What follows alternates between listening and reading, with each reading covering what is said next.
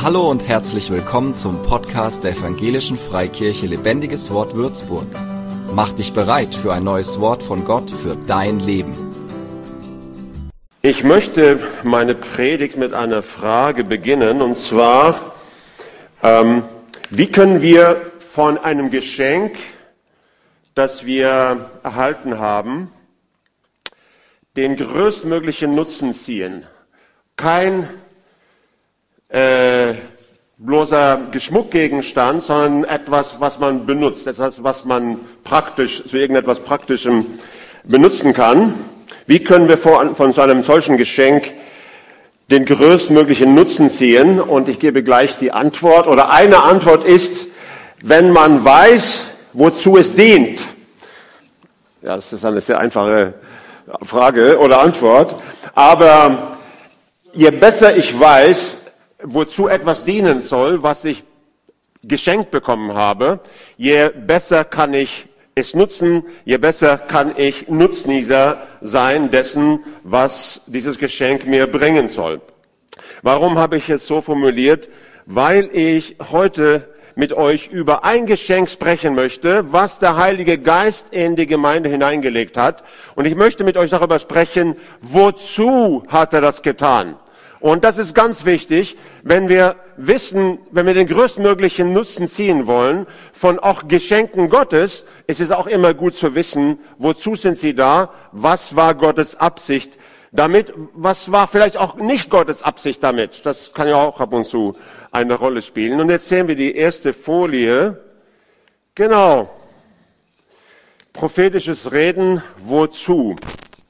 Und äh, wir sind ja eine Gemeinde, die auf jeden Fall mit dem prophetischen Reden rechnen und wo prophetisches Reden immer wieder auch vorkommt. Im Gottesdienst haben wir auch heute schon erlebt und, aber nicht nur im Gottesdienst, auch in anderen Zusammenhängen, vielleicht auch wenn wir uns treffen in, in Kleingruppen. Das ist schon für uns etwas recht Normales.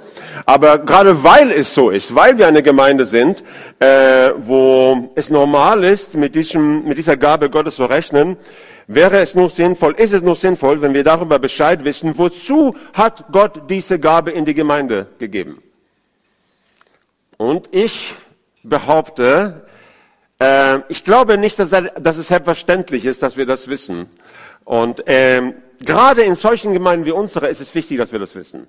Also wenn jemand in einer Gemeinde, wo man sowieso nicht damit rechnet, wozu soll man da groß wissen, wozu das da ist, wenn man es nicht hat. Aber gerade in einer Gemeinde, wo es stattfindet, äh, äh, spielt es eine Rolle.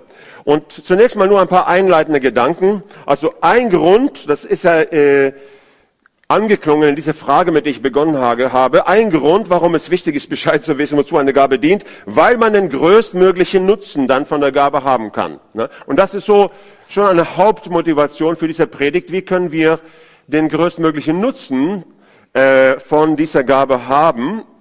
Ähm, dabei, das ist ein zweiter Gedanke, einleitend, dabei sollten wir aber nicht übersehen, und das habe ich empfunden von Gott her, glaube ich, dass das ein bisschen wichtig ist, den Zweck einer Gabe zu kennen, beinhaltet auch ihre Grenzen zu kennen.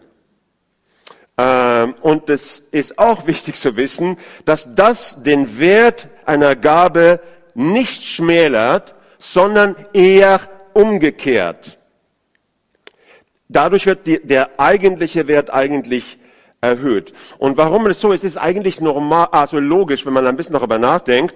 Wenn eine bestimmte Gabe, und das muss jetzt nicht nur als so Geistesgaben sein, wenn eine bestimmte Gabe oder ein bestimmter Segen Gottes zu einem Art Allheilmittel erhoben wird. Jetzt sage ich nicht, dass wir das so machen, aber ich sage nur, dass als Beispiel kommt es leicht zu einer Verflachung. Auf Dauer verliert die Gabe dann ihren eigentlichen Wert. Ne, wenn man nicht auch die Grenzen kennt. Und nur um das ein bisschen zu untermauern mit ein paar Beispielen. Wir haben heute den Lobpreis genossen. Ich glaube, ihr habt es auch getan. Ich habe es genossen. Und Tau, schön, dass du wieder da bist. Nicht in Berlin, sondern in Würzburg. Ähm, Lobpreis ist eine fantastische Gabe Gottes. Da glaube ich, brauchen wir keine Abstimmung. Da, da glaube ich, sind wir alle sofort dabei. Ist auch so. Lobpreis ist eine wunderbare Gabe Gottes, die wir in dieser Gemeinde über Jahre immer wieder genossen haben und wo wofür ich persönlich wahnsinnig dankbar bin. Aber wenn Lobpreis zu einer Art Allheilmittel erhoben werden sollte, das heißt, das Einzige, worum es beim Thema geistliche Erbauung geht, wird das auch flach. Also wenn man jemand sagt, nö, ich will nur noch Gott loben und preisen und die Bibel, das ist mir so beschwerlich, dann wird es unausgewogen. Dann wird es ein bisschen flach. Also nur als ein Beispiel, warum das mit Grenzen äh, nicht negativ ist, sondern eher positiv ist. Oder ein anderes Beispiel, wenn ich als Leiter oder wenn ein Leiter oder ein Pastor meint, alles selbst machen zu müssen, äh, es gibt ja dieses nicht so schöne Wort von der eierlegenden Wollmilchsau, ähm, also wenn ein Leiter meint, alles selbst machen zu müssen, wird das, was, was seine eigentliche Gabe ist, immer weniger zum Tragen kommen. Versteht ihr, wo ich hin möchte? Also die, ich unterstreiche nur, die Grenze einer Gabe zu erkennen, schmälert ihr nicht. Es erhöht die Wahrscheinlichkeit, dass sie de, den richtigen, ihr Potenzial so richtig entfalten kann. Das, find, das halte ich für wichtig. Und warum ich das betone, weil ich auch gleich ich bleibe nicht dabei stehen natürlich, aber ich werde auch gleich etwas dazu sagen, wozu prophetisches Reden nicht dient. Und dann sage ich natürlich auch, wozu es dient. Okay? Äh, und eine letzte einleitende Anmerkung. Ich, ich sage nur, ich setze jetzt bei dieser Predigt voraus und werde also das jetzt nicht immer wieder betonen, dass wir wissen, wenn es um die Gabe der Prophetie geht, dass ein prophetisches Wort für uns nie dieselbe Autorität haben sollte wie die Bibel. Ich meine, für die meisten von uns ist das völlig klar, aber für euch, die ihr auch vielleicht per Livestream dabei seid und nicht unsere Gemeinde kennt oder diesen Bereich nicht so gut kennt. Also wir sind nicht eine Gemeinde, wo wir prophetisches Reden, prophetische Eindrücke gleichsetzen mit der Schrift. Äh, das ist ganz klar. Ich setze auch voraus, dass wir wissen, dass wir die Verantwortung haben, prophetische Rede zu prüfen, äh, im richtigen Sinn, also abwägen, äh, unterscheiden und natürlich auch, dass keiner verpflichtet ist, ein prophetisches Wort als solches für sich anzunehmen, solange man selbst nicht ganz sicher ist, dass Gott jetzt auch zu einem gesprochen hat. Also Prophetie ist nicht etwas, womit man Menschen unter Druck setzen darf. Okay? Das sind so fast Selbstverständlichkeiten, aber es ist immer gut, diese gesunde Grundsätze in Fokus äh, zu haben. Okay, und dann sage ich jetzt ein paar Worte, äh, einfach, was sind denn die Grenzen? Wozu ist prophetisches Reden nicht gedacht? Und äh, wie gesagt, das dient eigentlich dazu, den Fokus noch klarer zu machen und den Wert dieser Gabe letztendlich zu erhöhen. Das eine könnt ihr ja da sehen. Also prophetisches Reden ist natürlich nicht dazu da, Lehrfragen zu entscheiden. ist ja klar. Also unsere Lehre bauen wir nicht auf spezielle prophetische Eingebungen äh, auf, sondern allein auf Gottes Wort. Allein die Schrift, sola scriptura, Luther lässt grüßen und er hat es auch von Gott gehabt. Also nicht um Lehrfragen zu entscheiden. Und dann Prophetische Worte sollten auch nicht unsere geistliche Hauptnahrungsquelle sein.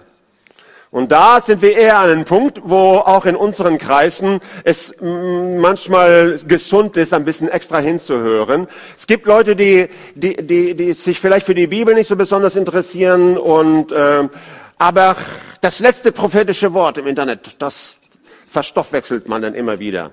Und bitte, ich sage nicht, dass man das eine gar nicht machen soll. Aber unsere Hauptnahrungsquelle sind nicht prophetische Worte. Also es ist nicht der Gedanke Gottes, dass prophetische Worte das sein sollten, wovon wir uns hauptsächlich geistlich ernähren. Unsere Hauptspeise, unsere regelmäßige geistliche Speise sind die Worte der Bibel und die Gemeinschaft mit Jesus. Wer das weiß und das praktiziert, wird gesund dann bleibst du stabil, nicht unbeweglich, du wirst stabil. Du wirst dann nicht einer sein, der ständig hin und her, ständig hin und her. Was sagt der, was sagt die? Hast du das letzte Wort gehört? Wenn meine Hauptnahrungsquelle, geistig gesprochen, die Bibel selbst und die Gemeinschaft mit Jesus ist, dann wirst du ein gesunder Charismatiker. Und das ist wichtig. Wir brauchen gesunde Charismatiker. Und es gibt viele davon, aber das ist so ein Haupt, Hauptpunkt in dem, äh, in dem Zusammenhang. Prophetische Worte sind etwas, was Gott uns in gewissen Abständen dazu gibt, um uns in bestimmten Situationen zu stärken oder zu helfen. Genau. Und dann, prophetische Worte sollten nicht das entscheidende Argument sein, wenn es um Führung Gottes in unserem Leben geht. Ähm, ich sage nicht, dass sie keine Rolle spielen, weil sie äh, haben manchmal eine bestätigende Funktion, dass sie etwas bestätigen, was Gott in unser Herz hineingelegt hat. Aber sie sollten nicht das letzt allentscheidende Argument sein, wenn es um Führung geht, wenn wir entsche wichtige Entscheidungen zu treffen haben. Äh, was ist denn wirklich entscheidend, wenn, wir, wenn es um Führung geht oder wenn es, ja, wenn es um Führung Gottes in unserem Leben geht? Das eine ist natürlich, was sagt die Bibel? Aber es gibt ja viele Dinge, wo die Bibel nicht so ganz klar etwas sagt. Ich sage nur, wie ich es mache. Ich frage immer, was sagt mir mein Herz? Was ist die tiefste Überzeugung, wenn ich alleine vor Gott bin, in meinem Herzen? Was, was bezeugt der Geist Gottes meinem Herzen? Und dann vielleicht auch, habe ich ein paar gute äh, äh, Freunde, äh, Geschwister, die, wo ich weiß, die sind gesunde Christen, die am Herzen Gottes leben, da kann ich mich auch da ein bisschen unterhalten. Aber ich würde nie eine wichtige Entscheidung treffen, nur aufgrund irgendeines Bildes, was jemand hat. Und dann sage ich nicht, das ist eine falsche Prophetie. Ich sage dann einfach, solange ich nicht im Herzen überzeugt bin, in welche Richtung ich gehen möchte oder gehen soll, werde ich es nicht tun. Also das ist nur so äh, ein kleiner Tipp, so würde ich es machen. Es ist ja relativ logisch. Ähm, der Heilige Geist wohnt in meinem Herzen, wenn ich Jesus angenommen habe. Und wenn er will, dass ich etwas tun soll, wird es schon auch in meinem Herzen hineinlegen. Okay. Das sind so ein paar Gedanken äh, dazu, wo besteht da vielleicht eine gewisse Grenze, wenn es um das prophetische Reden geht, wozu diese Gabe da ist oder auch jetzt nicht da ist.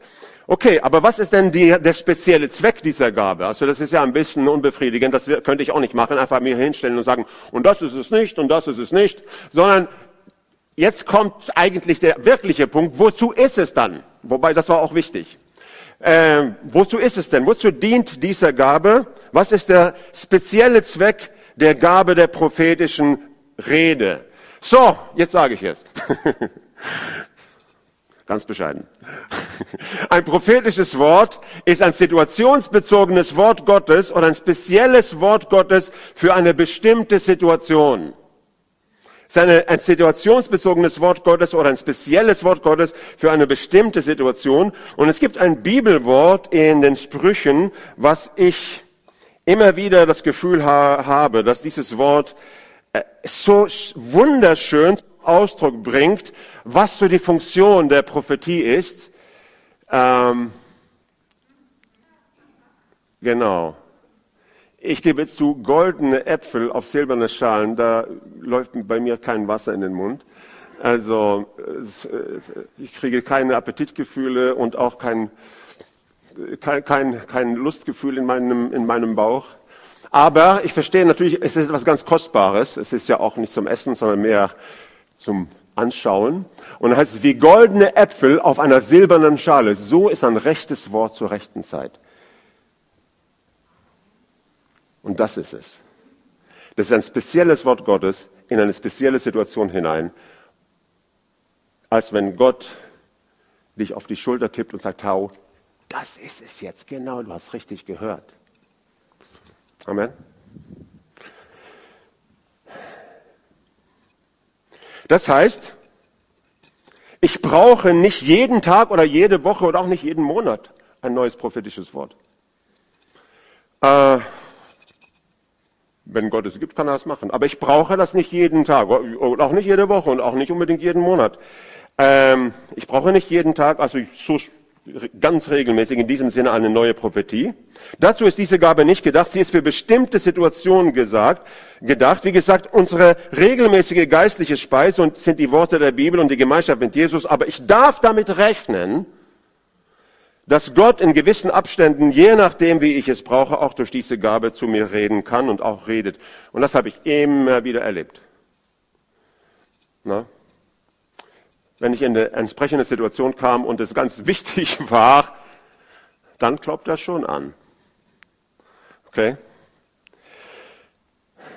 Und in diesem Rahmen in diesem Sinn, wie ich es jetzt versucht habe zu formulieren, das heißt, als ein Wort Gottes zur rechten Zeit, ein situationsbezogenes Wort Gottes für eine bestimmte Situation, kann diese Gabe und ist diese Gabe sehr wertvoll, kann sehr, sehr kostbar sein. Deswegen heißt es ja goldene Äpfel auf silbernen Schalen. Es hat ja mit, mit äh, Wohlstand es ist ja ein Schmuck, das ist ja etwas, äh, etwas Kostbares, etwas Wertvolles, ist ja, was da zum Ausdruck gebracht werden soll. Und das wird uns auch klar, wenn wir sehen, wozu diese Gabe dient. Und da möchte ich, man könnte jetzt viel machen, aber ich nehme jetzt vier Schwerpunkte. Wozu dient diese Gabe denn eigentlich? Und zwar, ähm, diese Gabe hat eine spezielle Fähigkeit, uns in unserem Wandel mit Gott zu ermutigen und zu stärken. Meine, deswegen sehen wir auch diese Bibelstelle in 1. Korinther 14, Vers 3, wo hier wird sehr grundlegend formuliert, wozu Gott diese Gabe in die Gemeinde gesetzt hat. Wenn jemand eine prophetische Botschaft verkündet, heißt es hier, oder wenn jemand prophetisch redet, könnte man genauso gut sagen, richten sich seine Worte an die Menschen. Was er sagt, bringt ihnen Hilfe, Ermutigung und Trost. Um aufzubauen, zurechtzuhelfen, äh, trösten, neuen Mut zu geben. Äh, ja, kann auch eine innere Ausrichtung, zum Beispiel, was wir heute gehört haben, diesen Vorhang, das ist deine Aufgabe, das jetzt äh, wegzuziehen. Das heißt, äh, du musst dich dafür offen öffnen, du musst bereit sein, dich darauf einzulassen. Sowas in diese Richtung.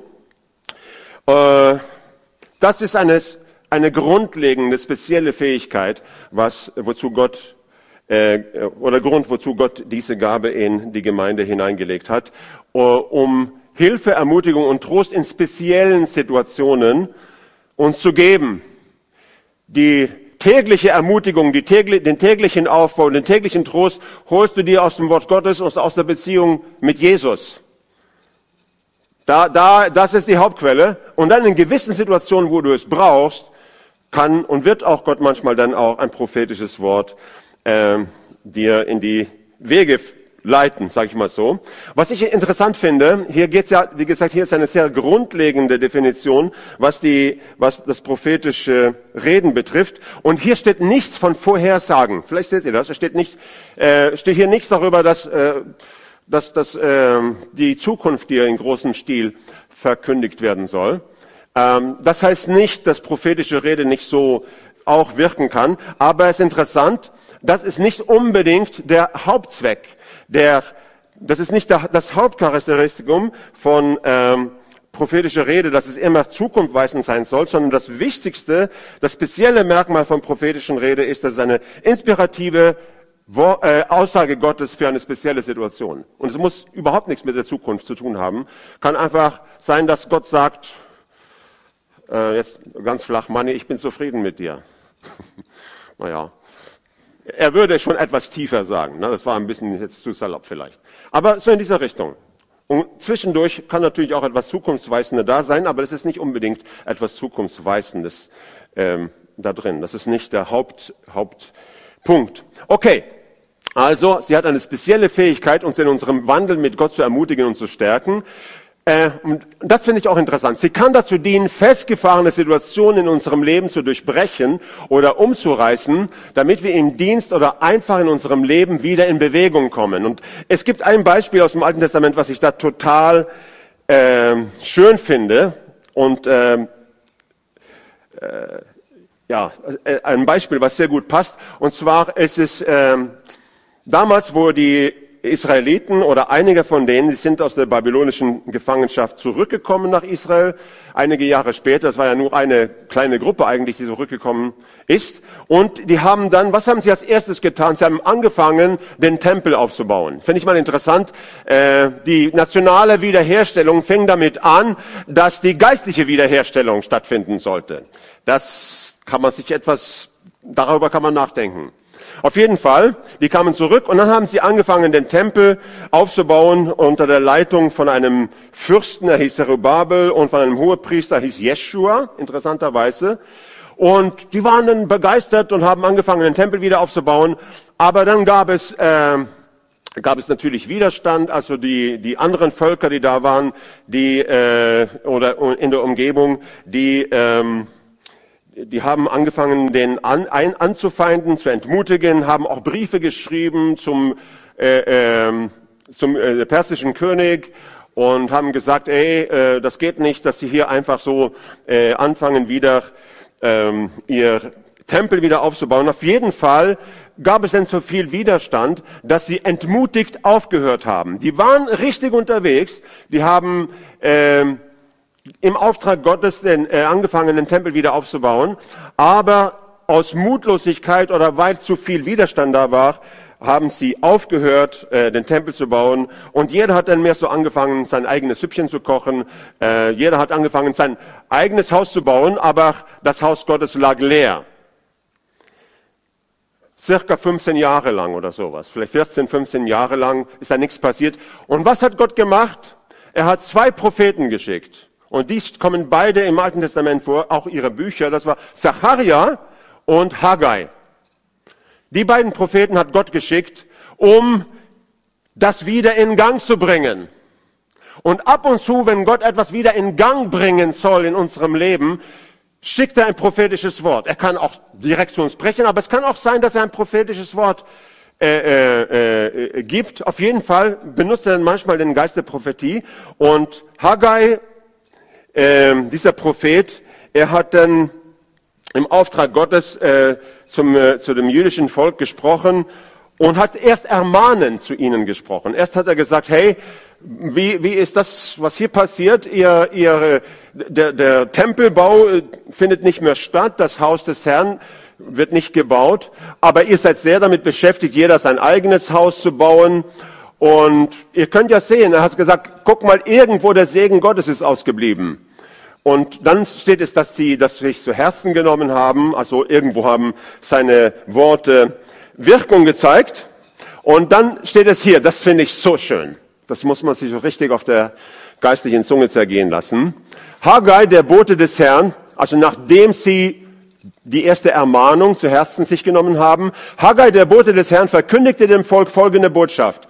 Ich bin mit euch, spricht der Herr, es war ja auch nicht so detailliert, aber es war ein echtes Wort Gottes. Ich bin mit euch, spricht der Herr. Und der Herr weckte den Geist Zerubabels. Das ist mein Punkt. Der Herr weckte den Geist Zerubabels, des Sohnes Shealtiels, des Statthalters von Juda, den Geist Jeschuas, also dieser Hohepriester, und den Geist des ganzen übrigen Volkes. Sie kamen und fingen mit der Arbeit am Haus des Herrn, des Allmächtigen ihres Gottes an. Hier siehst du die Funktion und auch manchmal die Macht der Prophetie. Der prophetische Geist hat die Fähigkeit, das Herz neu zu wecken, zu beleben, in Gang zu bringen, wo es brach liegt. Allein das reicht mir, um dankbar zu sein. Okay? Und so kann auch ein prophetisches Wort von Gott dazu dienen, festgefahrene Situationen, Stillstand oder Auswegslosigkeit in unserem Leben zu durchbrechen oder umzureißen, damit wir im Dienst oder einfach in unserem Leben wieder in Bewegung kommen. Vielleicht sagt Gott, du, es ist Zeit, wieder aufzustehen. Du hast jetzt genug getrauert über das, was da schief ging. Es ist Zeit aufzustehen. Jetzt musst du dir auch selber verzeihen. Jetzt musst du aufhören, dich zu grämen über das, was damals gewesen ist. Steh auf. Lass uns wieder Abenteuer miteinander feiern. Amen. Garantiert sagt Gott das zu einigen auch hier, obwohl ich behaupte jetzt nicht prophetisch zu sprechen die ganze Zeit. Aber es ist prophetische Dinge dabei. Okay? So, was ich hier sehe, prophetische Rede hat mit anderen Worten eine belebende Kraft. Das, der, also ähm, der Herr durch das prophetische Wort weckte den Geist der Rubabes. Er, genau das ist, was der Geist der Prophetie manchmal tut. Er belebt, hat eine belebende Kraft, ähm, den Willen Gottes in unserem Leben wieder in Gang zu bringen, wo er zum Stillstand gekommen ist. Ein ein weiterer Punkt, ähm, wozu diese Gabe dient, wenn es um Führung Gottes in unserem Leben geht, kann die Gabe der Prophetie eine bestätigende Funktion haben. Das haben wir schon gesagt. Ähm, so ist es. Sollte aber auch, wie gesagt, nicht das allentscheidende Argument sein. Und da möchte ich einfach ein Bibelwort mit euch anschauen aus der Apostelgeschichte 13. Das ist da, wo Paulus und Barnabas ähm, auf ihre erste Missionsreise losgeschickt wurden. Äh, Paulus war ja bereits als Apostel berufen, Barnabas auch offensichtlich, aber die haben noch nicht angefangen, diesen Dienst auszuführen. Aber hier ist genau die Stelle, wo diese Berufung, diese apostolische Berufung wirklich in Gang kam. Und da heißt es hier, äh, in den ersten zwei Versen in Apostelgeschichte 13, zu den Propheten und Lehrern der Gemeinde im syrischen Antiochia gehörten Barnabas, Simeon, Lycius aus Kyrene, Manäen, also ich habe gedacht, das ist Mani eigentlich, ähm, aber dann habe ich gelesen, der seine Kindheit mit König Herodes Antipas verbracht hat. Und dann habe ich gedacht, das ist nicht der Mani und Saulus. Eines Tages, während diese Männer einen Gottesdienst hielten und fasteten, sprach der Heilige Geist, ihr sollt Barnabas und Saulus für die besondere Aufgabe freistellen, für die ich sie ausersehen habe.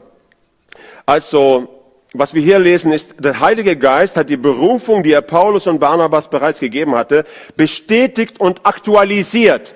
Aber es war für Paulus und Barnabas keine ganz neue Aufgabe. Ach so, ne, das wussten wir gar nicht, dass wir als Aposteln berufen sind. Das wussten sie schon, aber es wurde jetzt bestätigt und aktualisiert. So in diesem Sinne äh, hat also Prophetie in Verbindung mit Führung eine bestätigende Rolle. Und ich denke, dass diese Stelle auch, äh, wie gesagt, zum Ausdruck bringt, dass diese Gabe auch dazu dienen kann, Gabenberufungen, die Gott bereits in uns hineingelegt hat, nicht nur zu bestätigen, sondern auch zu beleben und zu aktualisieren, vielleicht auch neu zu aktivieren, da wo sie vielleicht eingeschlafen sind. Okay? So die, dieses, dieses Gabe der, prophetischen Rede hat eine spezielle Fähigkeit, unseren Wandel mit Gott zu ermutigen und zu stärken. Sie kann dazu dienen, festgefahrene Situationen in unserem Leben zu durchbrechen oder umzureißen, damit wir wieder in Gang kommen. Sie hat äh, in Verbindung mit Führung Gottes in unserem Leben äh, oft eine bestätigende Funktion. Und das Letzte, was ich einfach mitnehme, ist das hier. Prophetische Worte sollen uns eine Hilfe sein, auch dann festzustehen und mit Gott auf Kurs zu bleiben, wenn negative oder frustrierende Umstände uns den Glauben an den guten Plan Gottes für unser Leben rauben wollen. Wie viele von euch wissen, dass das passiert? Ihr könnt ruhig alle eure Hände erheben, weil muss ich hier über die Sünde des Lügens oder sowas sprechen, aber das tue ich jetzt nicht. Nein. Aber Faktum ist, wir erleben alles. Es ist nicht möglich, auf diesem Planeten zu leben, ohne ab und zu in Situationen zu sein, wo du denkst, puh, was wird jetzt daraus, was ich mir vorgenommen habe oder was, was Gott mir gesagt hat. Aber prophetische Worte sollen uns eine Hilfe sein, gerade in solchen Situationen festzustehen und mit Gott auf Kurs zu bleiben. Und da schauen wir uns diese Stelle an, in einen Brief, den der Apostel Paulus an äh, Timotheus geschrieben hat, da sagt er genau das. Er spricht da über den Dienst von Timotheus in der, in der Gemeinde in Ephesus ähm, und so, sagt er, so sieht also der Auftrag aus, den ich dir anvertraue, Timotheus, mein lieber Sohn. Er stimmt mit den prophetischen Aussagen überein, die seinerzeit über dich gemacht wurden. Gestärkt durch diese Zusagen sollst du den guten Kampf kämpfen. Er sagt, Timotheus, wenn es so richtig heavy wird, äh, dann denk daran, die Dinge, wo du richtig genau weißt, da hat Gott gesprochen. Die Worte vergegenwärtige dich, diese Worte und gestärkt unter anderem, nicht nur, aber unter anderem durch diese Worte, durch diese Zusagen, sollst du den guten Kampf kämpfen. Und ich glaube, die meisten von uns, äh, vielleicht haben wir alle erlebt, dass ein prophetisches Wort da war, wo wir uns nicht so nicht ganz sicher fühlten, ja, war das jetzt für mich oder nicht? Okay, dann kannst du das lassen. Aber die meisten von uns haben erlebt, dass prophetische Worte gekommen sind und hineingesprochen worden sind in unserem Leben. Oder Gott hat selbst zu uns gesprochen, wo wir genau wissen, das war auf jeden Fall Gott. Soll ich eines sagen? Diese, auch wenn es nur wenige sind, die du hast, aber diese Worte sind Gold wert. Die bitte nicht leicht zu den Akten legen, sondern die als Kostbarkeiten behandeln, als goldene Äpfel äh, in silbernen Schalen. Sie können, wie gesagt, eine echte Hilfe sein, auch dann stehen zu bleiben, wenn die Umstände herausfordernd sind. So ein Geheimnis, auch im Sturm stehen zu bleiben, habe ich hier geschrieben, besteht also darin, sich daran zu erinnern, was Gott uns gesagt hat, bevor der Sturm losbrach. Und das ist genau, was die Jünger von Jesus vergessen haben. Und jetzt werde ich nicht die ganze Geschichte lesen, sondern nur sie kurz in Erinnerung rufen, wo sie mit Jesus auf dem Schiff waren. Die hatten einen, einen, einen busy Tag hinter sich gehabt, irgendwo in Galiläa. Äh, Jesus hat gelehrt, hat bestimmt auch geheilt. Und dann am Abend sagt Jesus, komm, wir gehen im Schiff und wir setzen über ans andere Ufer.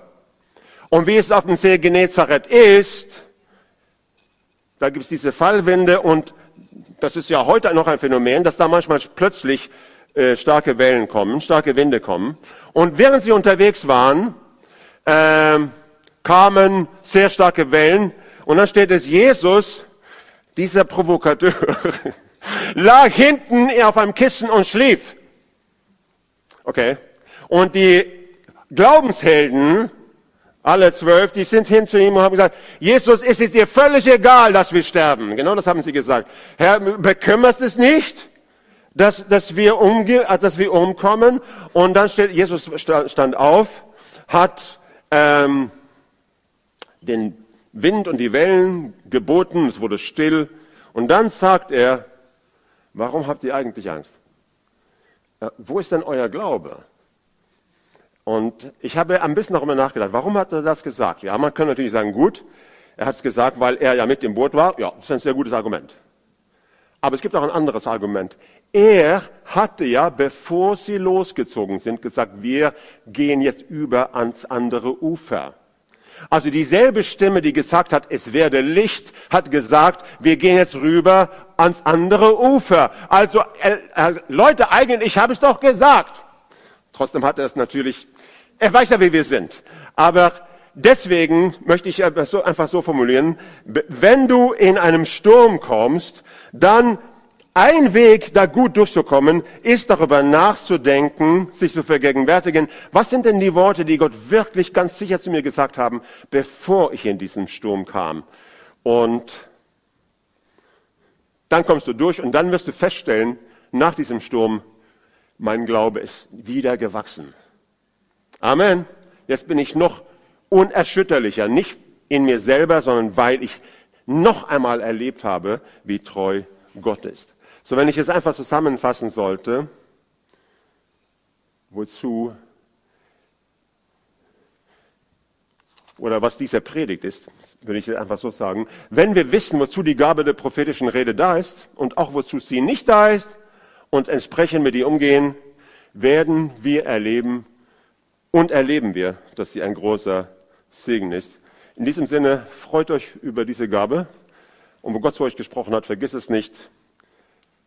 Amen.